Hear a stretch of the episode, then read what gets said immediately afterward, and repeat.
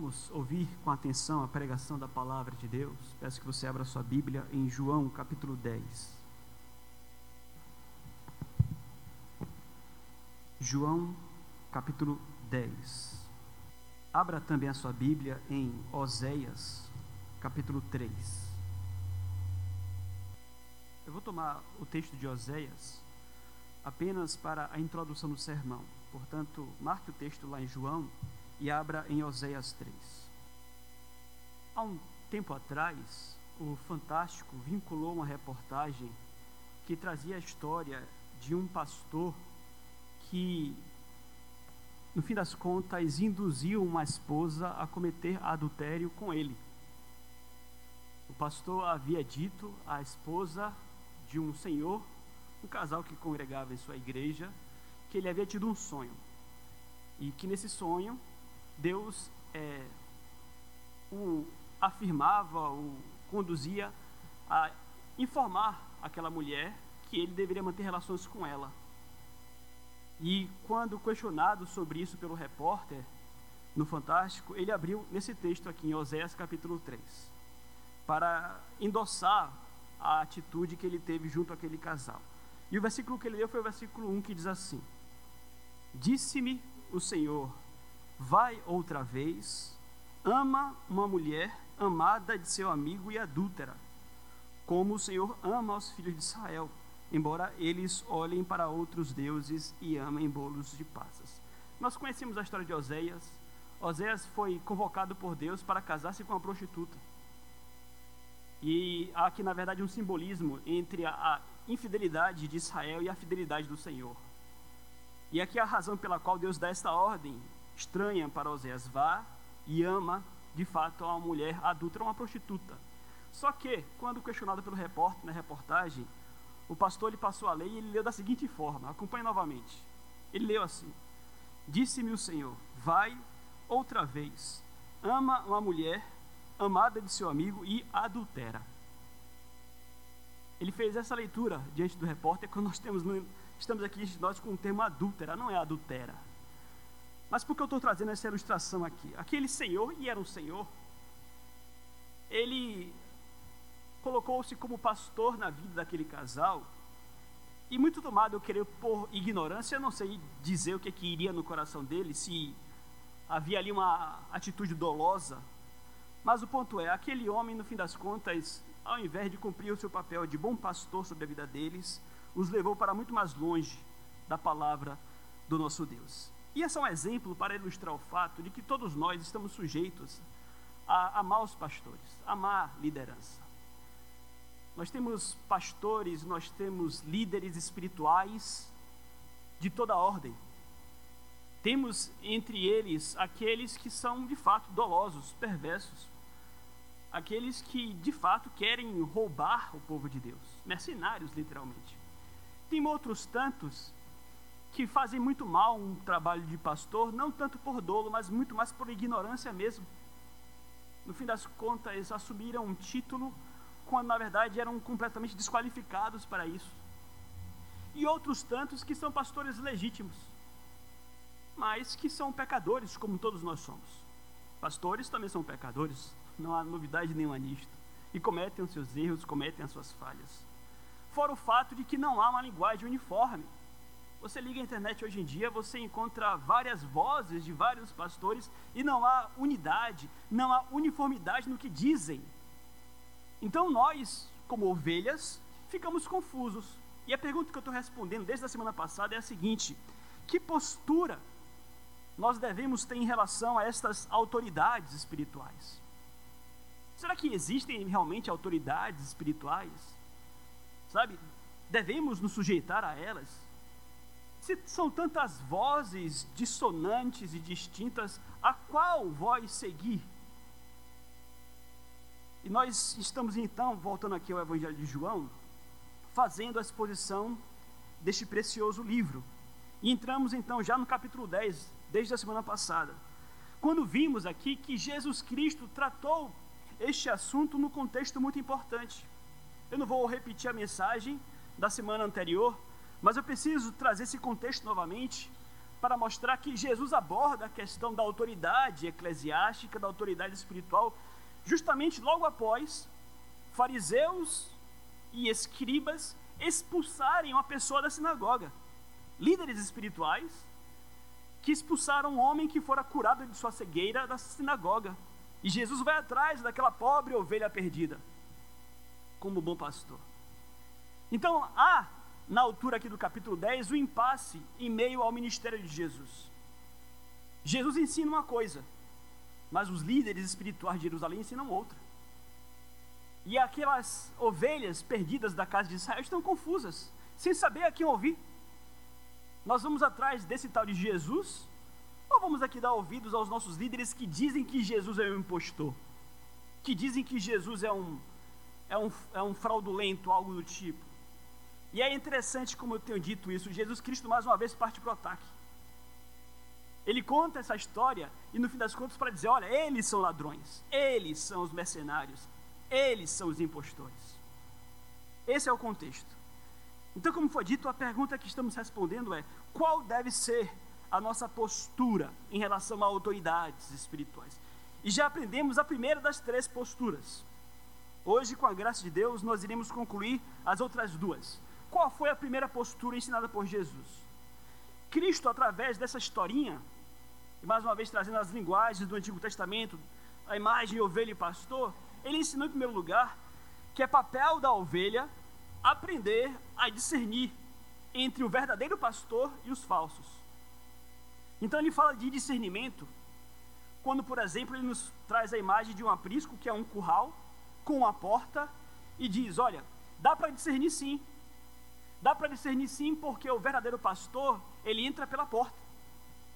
Os outros tantos, eles não podem entrar pela porta, eles procuram uma brecha nos muros do curral, nos muros do, nos muros do aprisco, para que possam então, com mais intenções, explorar, roubar as ovelhas que pertencem ao bom pastor. Então nós vimos qual deve ser a primeira atitude: discernimento. Precisamos discernir entre quem é e quem não é o bom pastor. Versículo 1, acompanhe mais uma vez comigo, ele diz: Em verdade, em verdade vos digo, o que não entra pela porta no aprisco das ovelhas, mas sobe por outra parte, esse é ladrão e salteador. Aquele, porém, que entra pela porta, esse é o pastor das ovelhas. Para este, o porteiro abre. As ovelhas ouvem a sua voz. Ele chama pelo nome as suas próprias ovelhas e as conduz para fora. Então, aqui nesses três primeiros versículos, nós temos esta verdade de que precisamos aprender a discernir. E Cristo declara isso aqui publicamente. Queridos, mais uma vez é importante dizer isto. Não existe nenhuma praga mais destrutiva para a igreja de Cristo do que lobos que devastam sob a vestimenta de ovelhas. Nada é mais danoso para um curral de ovelhas do que um lobo lá dentro. Nada mais destrutivo do que lobo sob pele de ovelhas. Portanto, Cristo aqui ele não tem dedos, ele não, tem, ele não, não fica melindroso para tratar do assunto. Ah, mas é, são os ungidos, são os. Não! Ele trata da questão aqui porque é uma questão muito, muito, muito séria. Então nós precisamos aprender a discernir. Então nós concluímos a semana passada ensinando como nós podemos discernir. Como nós podemos identificar entre os falsos pastores e o bom pastor. E a lição principal aqui é a seguinte: o verdadeiro pastor é aquele que conduz o rebanho a Cristo. É aquele que conduz a ovelha ao Senhor Jesus. E falamos que há um, uma coisa muito peculiar aqui nessa parábola, porque nela Jesus ele é tanto o bom pastor como a porta do aprisco. Versículo 7. Jesus, pois, lhes afirmou de novo: Em verdade, em verdade vos digo, eu sou a porta das ovelhas. E aí nós discutimos um pouquinho isso, como é que pode uma pessoa ser pastor e porta ao mesmo tempo? É uma parábola, é uma alegoria, nós temos que ter cuidado aqui na exegese, na, na leitura hermenêutica do texto. Mas o ponto é, Jesus sim, ele pode ser, e ele é, tanto o pastor quanto a, a porta ao mesmo tempo. Então o bom pastor é aquele que conduz as suas ovelhas pela porta que é Cristo. pode ter voz mansa, pode ter cara de piedade, pode se vestir de branco, pode se chamar João de Deus, pode ter cara de, de monge, pode ter cara de papa, de, de do que quer que seja. Se não conduz ovelhas à salvação pela graça, mediante a fé em Jesus, é lobo, é ladrão, fala manso, é bonzinho, mas é lobo. O senhor da reportagem falava muito manso, interessante isso. Era um senhorzinho, era um senhorzinho, falava manso. Mas o ponto é: o bom pastor é aquele que conduz ao supremo pastor. Só serão bons pastores os que conduzem os homens diretamente a Cristo. E aqui, na verdade, é um alerta de Cristo muito sério contra as nossas impressões. Nós que somos homens, nos deixamos tomar pelos nossos sentidos. E ficamos impressionados como alguém, ou quando alguém, é aplaudido pelos outros homens, pela sociedade, como sendo alguém de Deus. Naquele contexto, os fariseus, sabe, aqueles homens que eram hipócritas, eles sim eram aplaudidos pela sociedade como os homens de Deus. E Cristo diz: olha, esse aplauso da sociedade dos homens, para Deus não quer dizer nada. Pode ser venerado pelo mundo, pode ser reconhecido pela sociedade inteira, como o Papa é, por exemplo. No nosso contexto hoje, por exemplo, se você for ligar o Jornal Nacional, a grande autoridade eclesiástica é um lobo. Mas o que importa aqui não é o juízo dos homens a respeito, é o juízo de Deus. O que é que Deus pensa a respeito dessas tais pessoas? Então, nós somos chamados a reconhecer aqueles que são e que não são. É possível, queridos, que alguém aqui entre vocês, por exemplo, já tenha sido machucado por um falso pastor. É possível que você já tenha, inclusive, sofrido nas mãos de um pastor legítimo, mas eventualmente por conta do pecado, porque pastores são pecadores. Mas há o consolo aqui de que, olha, apesar dos erros que os pastores humanos podem cometer, nós temos um supremo pastor que nunca deixou de nos pastorear. E, obviamente, quando eu falo nos pastorear aqui, eu me refiro ao aprisco. E o aprisco aqui conta apenas aqueles que são realmente filhos de Deus. Aqueles que não são ovelhas, nós vamos ver aqui mais à frente, não estão contadas entre o aprisco. Mas se você é, de fato, ovelha de Cristo, Cristo nunca deixou de pastoreá-lo. Saiba você, outros pastores tantos, nós vamos falar sobre isso, eles agem amando do próprio Cristo, mas o supremo pastor, acima de todo outro legítimo pastor, é o Senhor Jesus, que é quem te trouxe aqui nesta manhã, eu creio nisto. Na pessoa do Espírito Santo, que te conduziu a querer desejar prestar culto ao Senhor. Mas temos outras duas lições aqui nesse texto. Não basta apenas discernirmos a verdadeira voz das falsas. O texto nos convoca aqui a responsabilidade. Discernir é apenas a primeira parte. A segunda atitude que nós precisamos ter, nós precisamos ouvir, reconhecer e obedecer à voz de Cristo. Ouvir é a voz de Cristo, reconhecer e a boa ovelha ou a ovelha legítima, ela obedece à voz do seu supremo pastor. Então vamos lá, o versículo 3 diz isso. Para este, o porteiro abre. As ovelhas ouvem a sua voz. Ele chama pelo nome as suas ovelhas e as conduz para fora. Então, observe aqui que o texto nos fala que as ovelhas ouvem a sua voz. O que, que significa aqui este ouvir?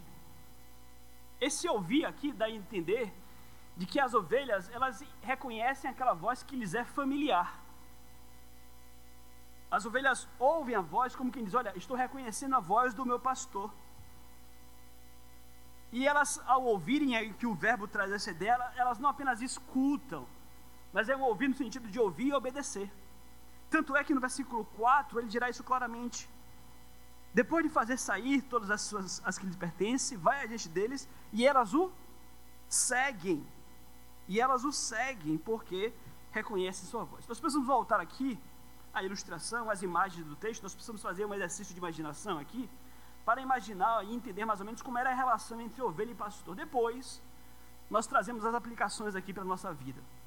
Mas qual é o ponto aqui da ilustração de Jesus? Olha, ovelhas, ovelhas, lá no Antigo Oriente, elas conseguiam discernir qual era a voz do pastor delas. E não apenas ouviam e escutavam, como obedeciam a voz do pastor delas. E a razão para isso, o versículo 4 explica, é porque eles reconhecem a voz. E aí você pode me perguntar, pastor, por que será que ovelhas reconhecem e obedecem a voz do pastor? O que, elas ganham com isso? Por que porque as ovelhas se colocavam nessa condição de seguir um pastor? Ora, o pastor não ia fazer uso delas? O pastor não ia explorá-las para o seu ganho pessoal? Nós falamos um, um pouco sobre isso semana passada. Por que, que pastores queriam ovelhas? Pastores têm interesses nisso. Os pastores queriam ovelhas porque, no fim das contas, as ovelhas elas são úteis ao pastor, elas vestem o pastor com a sua lã. Elas, elas, elas alimentam os seus pastores com o seu leite. E nós citamos, inclusive, Paulo aos Coríntios, no capítulo 9, versículo 7. Quem apacenta o rebanho e não se alimenta do leite do rebanho? Ora, se os pastores estão ali usufruindo das ovelhas, por que razão então as ovelhas vão atrás? As ovelhas seguem. E a razão é muito simples, porque elas sabem que precisam de um pastor. A comparação aqui é perfeita. Nós temos muitos animais criados pelo nosso Deus, é bem verdade. Animais que são independentes. Animais que, que são é, selvagens. Mas é interessante como na criação do nosso Deus, Deus ele criou animais que são frágeis e dependentes do cuidado do homem. Esses dias eu vi uma reportagem de uma ovelha que foi encontrada, uma ovelha selvagem encontrada numa caverna. Ela estava com o seu, o seu, a sua lã assim, ó. Ela não conseguia nem. Não sei se vocês viram essa reportagem. Depois eu vou compartilhar com vocês pelo WhatsApp. Ela estava coberta de lã. Porque se você não tosquear a ovelha, ela fica coberta de lã. Existem animais que são mais frágeis e precisam do cuidado humano. Eu tenho um gato. A Mia. Vocês conhecem a Mia, não conhecem? Um gato persa lindo. Todo peludo, branco, sabe? É um gato persa. Eu não sei o que, seria da Mia sem mim e sem Daniela. Porque ela remela. Fica a cara toda suja, os olhos não abrem. O olho fica fechado de remela assim, ó. E o pelo dá nó. E cria fungo. Esse gato não pode viver na rua. Esse gato não pode viver no mato. Esse gato foi criado para ser cuidado pelo homem. E não é à toa que eu não encontro o gato peça pela rua. E nem no mato. Mas observe, a ilustração é essa. Há uma relação entre ovelha e pastor, uma relação que é interessante para os dois. Obviamente é apenas uma ilustração aqui, mas para mostrar que as ovelhas elas seguem a voz do pastor porque elas querem porque elas reconhecem que Ele é bom para elas. E aliás, é precisamente essa imagem que Deus traz desde o Antigo Testamento para referir a relação entre o povo e Ele. Os profetas, nós lemos aqui alguns deles, eles se referem ao povo de Deus como ovelhas. Então entendam, queridos, o que Deus quer mostrar, o que Cristo quer mostrar com parábolas como esta, é que nós somos literalmente, completamente dependentes de um bom pastor nós, sem um bom pastor, estaríamos completamente perdidos. Salmo 119, 176 diz assim: Ando errante como ovelha desgarrada. Procura o teu servo, pois não esqueça os teus mandamentos. Isaías 53, 6: Todos nós andávamos desgarrados como ovelhas. Cada um se desviava pelo caminho, mas o Senhor fez cair sobre ele a iniquidade de todos nós. Então, não perca isso de vista nessa ilustração, nessa parábola que diz respeito a falsos pastores, ela também fala muito às ovelhas, como quem diz: olha, ovelhas, reconheçam, apesar dos erros dos pastores tantos, que vocês precisam de um pastor e vocês têm um bom pastor, que é o Senhor Jesus. Sabe, mais uma vez citando aqui rapidamente algumas passagens do Antigo Testamento, é muito claro como uma ovelha esquecida pelo pastor, ela se torna uma presa fácil de animais selvagens, inclusive. Certa feita, Davi estava conversando com Saul, nós sabemos que Davi era pastor de ovelhas. E Davi fala como livrou as suas ovelhas de um leão e de um urso. E quando nós lemos, por exemplo, o profeta Isaías, que aponta para o futuro, Isaías traz a imagem de um mundo perfeito onde o lobo habitará com o cordeiro. Isaías 11, 6.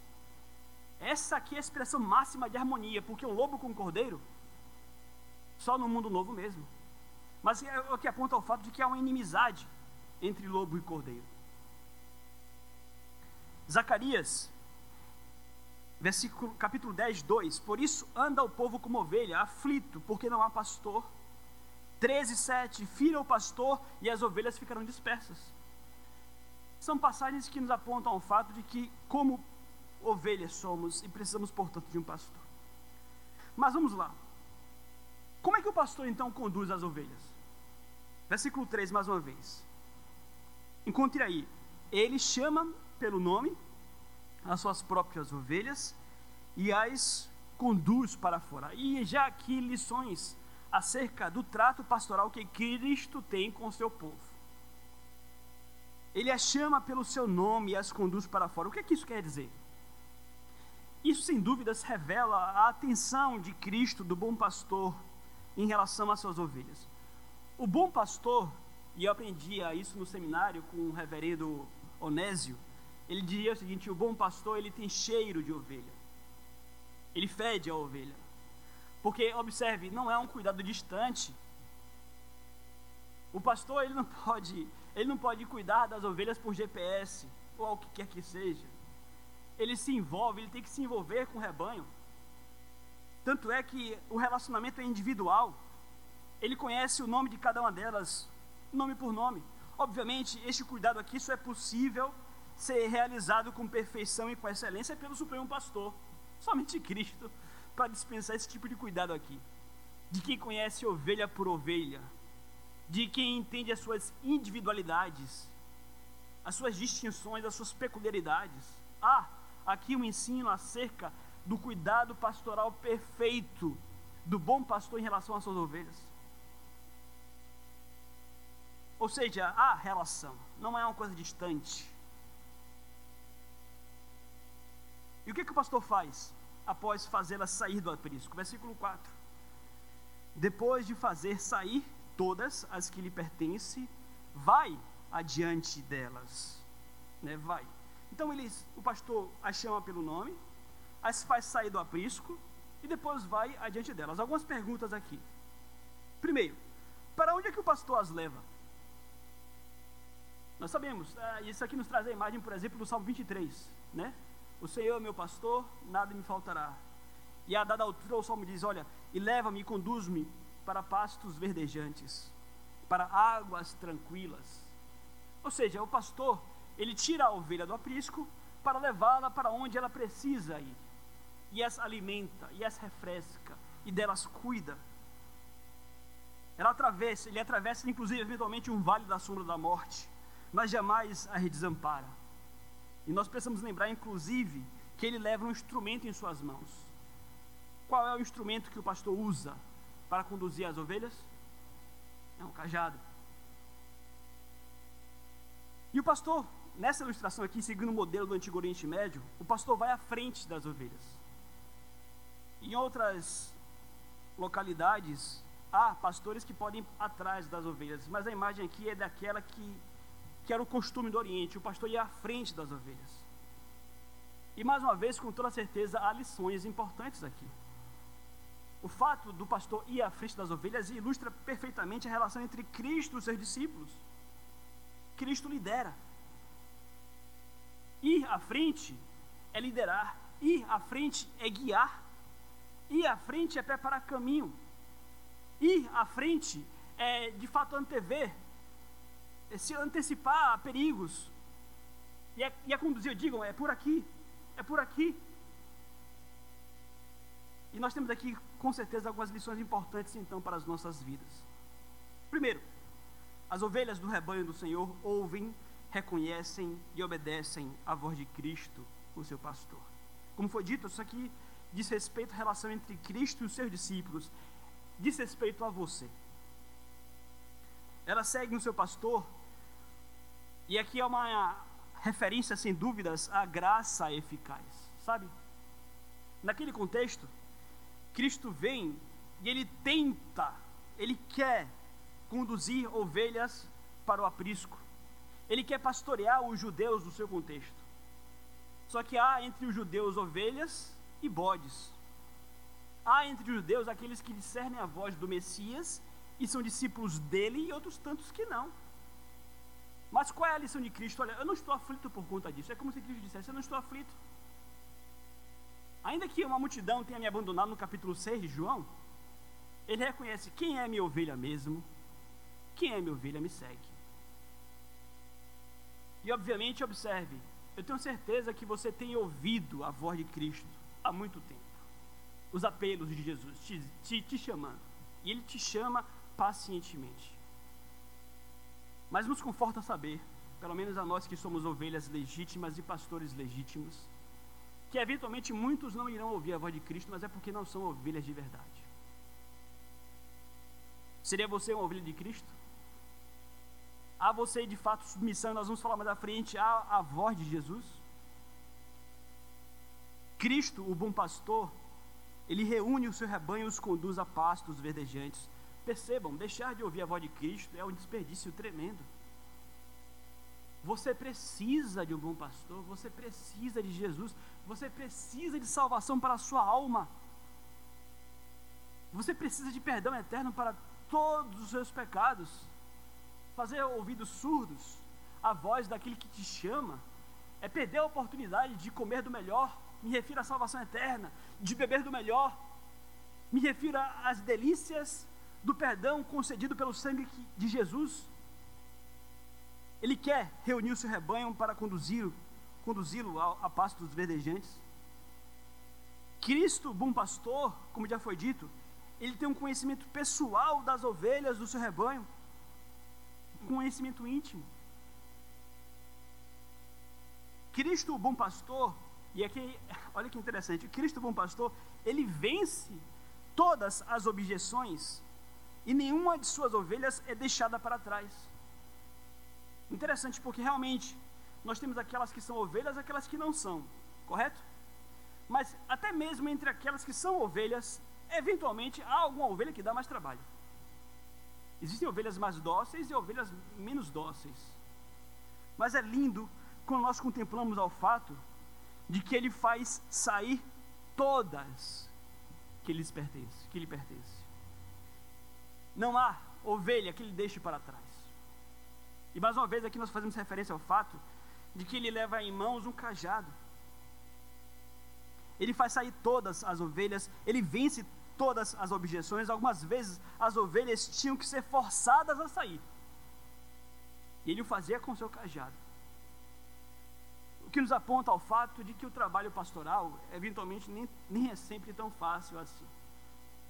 Mas, uma vez que há essa sinceridade em nosso coração, de tê-lo como nosso pastor, ele nunca há de nos abandonar, mesmo quando estamos atravessando aqueles períodos de frieza espiritual, de dureza de coração. Ele parte nosso socorro. Quem nunca viveu isso, né? Quem nunca se viu assim, endurecido, teimoso, naquela situação de, de frieza, mas está lá o bom pastor. Às vezes com uma bela cajadada, às vezes não, às vezes com muita paciência mesmo, mas os trazendo de volta para o seu aprisco. Maravilhoso. Ele mesmo diz: Todo aquele que meu Pai me dá, esse virá a mim, e o que vem a mim, de modo nenhum lançarei fora. Martin Lloyd Jones tem uma frase interessante. Essa frase aqui é bom para ilustrar a imagem da necessidade que o pastor tem do cajado. O falso profeta adora falar sobre amor. Muito raramente falar sobre falará sobre santidade, justiça e ira de Deus. Só isso já faz dele falso. Porque trazendo aqui a imagem, queridos, do pastoreio aos ministros, você incorre no erro se você acha que o bom pastor é somente aquele que fala acerca de amor. Sabe, o falso pastor adora falar muito sobre amor. O falso pastor é aquele que vem travestido de piedade, de beleza, e o seu discurso é doce. Pegue as tantas religiões que há no mundo, que não apontam para a porta que é Jesus. Todas essas religiões são doces, são palatáveis. E falam de quê? Ah, amor, amor, amor. Aqui eu vou abrir parênteses para falar de forma mais explícita. Se quer ver um exemplo claro disso, esse tal do padre Fábio de Mello. É lobo. Eu já falei aqui alguns para vocês sobre isso. Algumas pessoas às vezes postam frases do pastor Fábio de Mello. É lobo. É um adorador da Virgem Maria. Mas as frases dele, todas falam de amor. Ah, porque o amor aqui, o amor acolá. Observem, cuidado. O bom pastor às vezes vai falar de ira. Vai falar de santidade, de justiça. Mas é com o propósito de trazê-lo para perto de Cristo.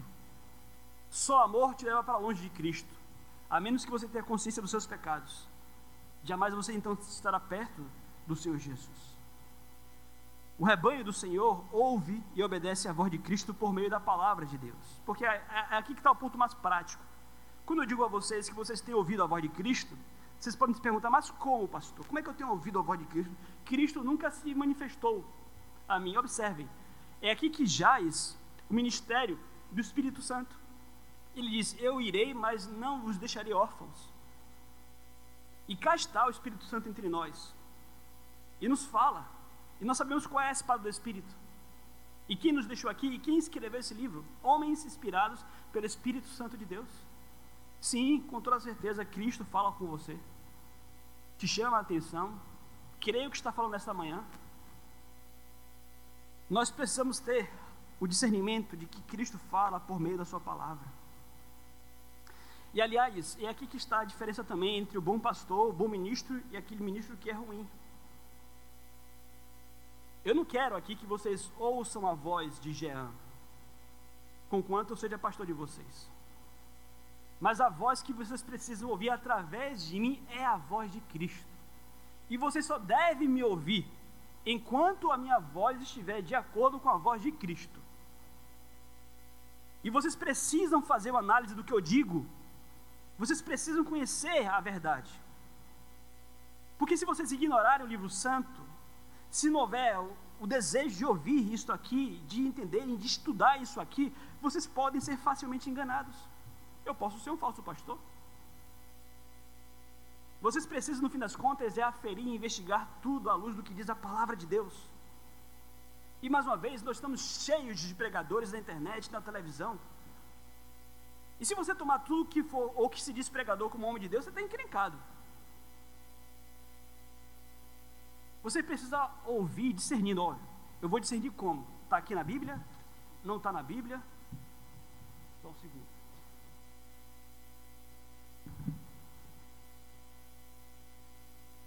Então, ministros devem apontar para a porta, ministros devem pastorear com a palavra. Ela está acima de qualquer pastor. Ela está acima de tudo e de todos. Só as escrituras. Foi por essa razão que a igreja católica se perdeu. Porque fugiram ao padrão da palavra de Deus. Nós falamos sobre isso na, na sexta-feira, na classe para novos membros. Como devem agir aqueles pastores e ministros, então, que auxiliam o grande pastor? E há nessa imagem aqui a forma como nós, pastores, ministros de Deus, devemos lidar com o rebanho. De forma cuidadosa, de forma fiel. Nós devemos chegar juntos. Nós precisamos conhecer as ovelhas pelo nome. Nós precisamos entrar na vida delas. Nós precisamos nos associar. Nós precisamos alimentá-las com a palavra de Deus, com as ordenanças, com os sacramentos nós precisamos supervisioná-las.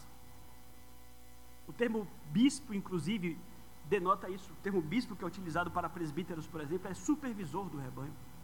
Presbíteros são supervisores do rebanho. Entendam, às vezes nós vamos parecer para vocês intrometidos, invasivos. Ah, pastor, isso é da sua conta? É da minha conta. Eu quero saber se você está mantendo relações sexuais com seu namorado ou não. Tá ou não tá? Eu vou me meter sim.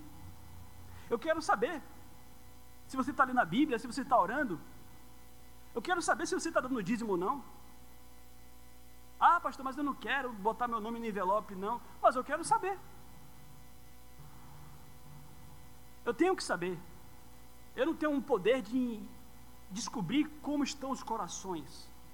Mas aquilo que estiver ao meu alcance, obviamente, eu preciso tomar como ferramentas para os meus diagnósticos, para saber se está bem ou não espiritualmente. É óbvio que existem questões que são de foro íntimo. Claro, às vezes alguém não participa da ceia por motivos pessoais, e o pastor tem que respeitar isso. Mas se está deixando de participar da ceia uma vez, duas vezes, três vezes, quatro vezes, não. Vamos conversar aqui. O que é está acontecendo? Então os ministros têm que chegar juntos. E aliás, essa é uma palavra importante no contexto onde há uma crise de autoridade. Não se respeita mais hoje o professor, eu tenho falado isso. Não se respeita mais o pai, não se respeita mais a mãe, não se respeita mais o policial. E foi esse o tempo que se respeitava também o pastor. Me refiro aqui, não me entendam mal, mas antigamente respeitavam mais os pastores. E hoje, dado tantos falsos testemunhos, maus testemunhos, às vezes eu chego no lugar e tenho até vergonha de dizer que sou pastor. Qual é a sua profissão? Pastor. Porque a, o pastor hoje em dia é tido como ladrão. Eu falo, pastor presbiteriano. Bota aí, na ficha. Eu sou pastor, pastor presbiteriano, bota aí. Mas qual é o ponto? Às vezes, nós perdemos e caímos de, perdemos de vista de que existem os pastores que são ministros de Deus a quem nós devemos respeito. Antigamente o pastor entrava numa casa para fazer visita e as visitas desligavam a televisão. Hoje em dia está difícil, eu tenho que pedir para desligar a televisão. Desliga a televisão, vamos começar um pouquinho? Então entendam, a palavra aqui aponta para Jesus, certo? Mas Jesus faz uso desses ministros que levam e conduzem os seus rebanhos a Ele. Falando, por exemplo, acerca da palavra de Deus, Calvino ele tem uma frase interessante. Ele diz assim: a Bíblia, a Bíblia é o cetro pelo qual o Rei Celestial governa a sua igreja. Para apontar mais uma vez ao fato de que Deus governa a igreja pela Bíblia.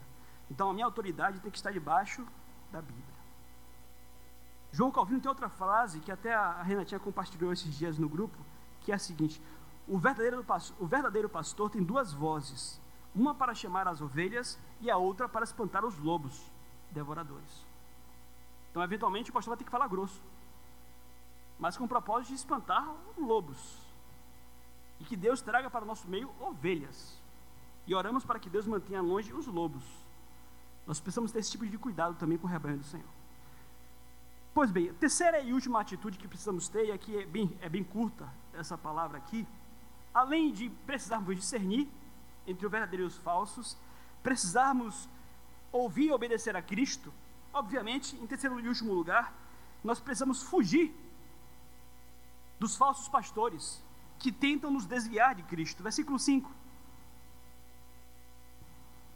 Mas, de modo nenhum, seguirão o estranho, antes fugirão dele, porque não conhecem a voz dos estranhos. Há uma ênfase aqui negativa. De modo nenhum. De modo nenhum seguirão os estranhos. As ovelhas de Cristo não seguem estranhos, seguem apenas, apenas, apenas o pastor. E há algumas figuras aqui que é praticamente é, inacreditáveis. Mas no Antigo Oriente, eventualmente, pastores misturavam seus rebanhos num aprisco só.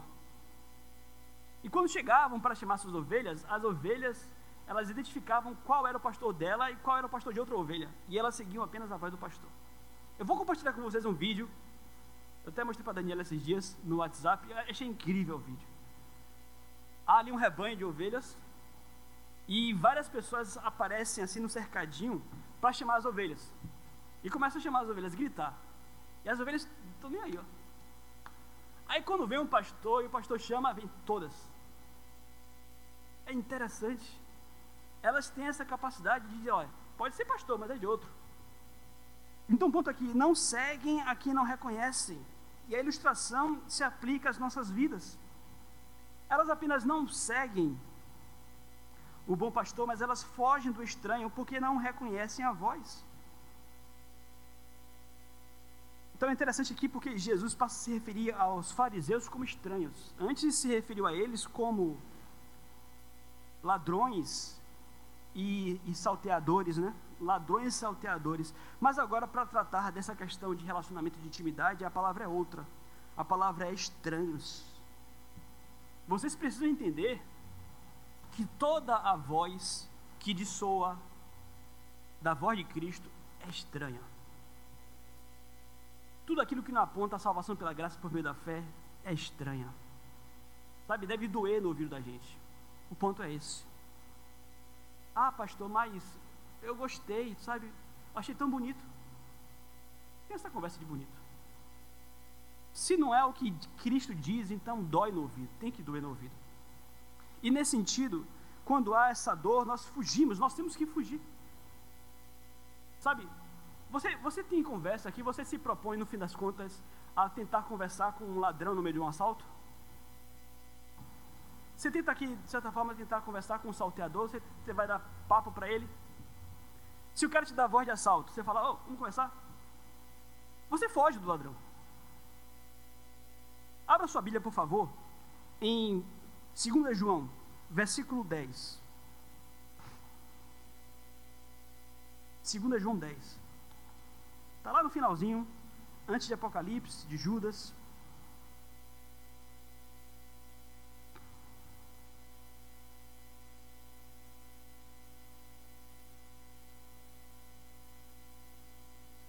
Versículo 9, 9 e 10. 2 João 9 e 10. Diz assim: Todo aquele que ultrapassa a doutrina de Cristo, a doutrina de Cristo, e nela não permanece, não tem Deus. O que permanece na doutrina, esse tem tanto o Pai como o Filho. Se alguém vem ter convosco e não traz essa doutrina, não recebais em casa e nem lhes deis lhes dei boas-vindas. Porquanto aquele que lhe dá boas-vindas faz-se cúmplice com as suas obras mas Ou seja, não tem conversa. Não tenha conversa. Alguém vem junto para você com um papo furado, com conversa mole, querendo te falar de fé, de Deus, e não tem a ver com a doutrina de Cristo, tchau. Você não tem que se associar a essa pessoa. Você não tem nem, nem que sequer dar boa tarde a essa pessoa. Então, exemplo, se porventura algum testemunho de Jeová bater na sua porta, tchau. Bata com a porta da cara. Ah, pastor, mas é falta de educação. Queridos, quem poupa o lobo, sacrifica as ovelhas. Nós não podemos ter essa piedade com eles porque eles não têm piedade das ovelhas. Levam para longe, arrebatam, estão levando tantas e tantas para o inferno. Então nós precisamos aprender a agir com dureza também. Como foi dito, o pastor tem que ter uma voz dura para espantar os lobos. Então tenha cuidado. Tenha cuidado com o que você ouve no YouTube, por favor. Já tive aqui entre nós pastores, ou perdão, ovelha, que deixou o aprisco porque ouviu o YouTube e seguiu uma outra voz. Está fora da igreja hoje. Foi ouvir, vou falar explicitamente aqui, foi ouvir um tal de Mário Persona. Desses dos grupos dos desigrejados, que acham que as igrejas são nos lares, que as denominações são do diabo. Botou na cabeça. Inclusive, essa pessoa nem sequer nos visita porque ela acha que isso aqui é templo de Satanás. Está longe hoje. Porque começou a ouvir pregação no YouTube. Certo? Em algum momento preferiu ouvir o pastor lá do que o pastor aqui. Então tenham cuidado com o que vocês ouvem. Tenham cuidado. E que os ouvidos de vocês, no nome de Jesus, estejam sensíveis à voz de Cristo. Tá bom, nós vamos parar aqui por hoje. Na semana que vem nós continuamos no texto que temos feito a exposição. Nós vamos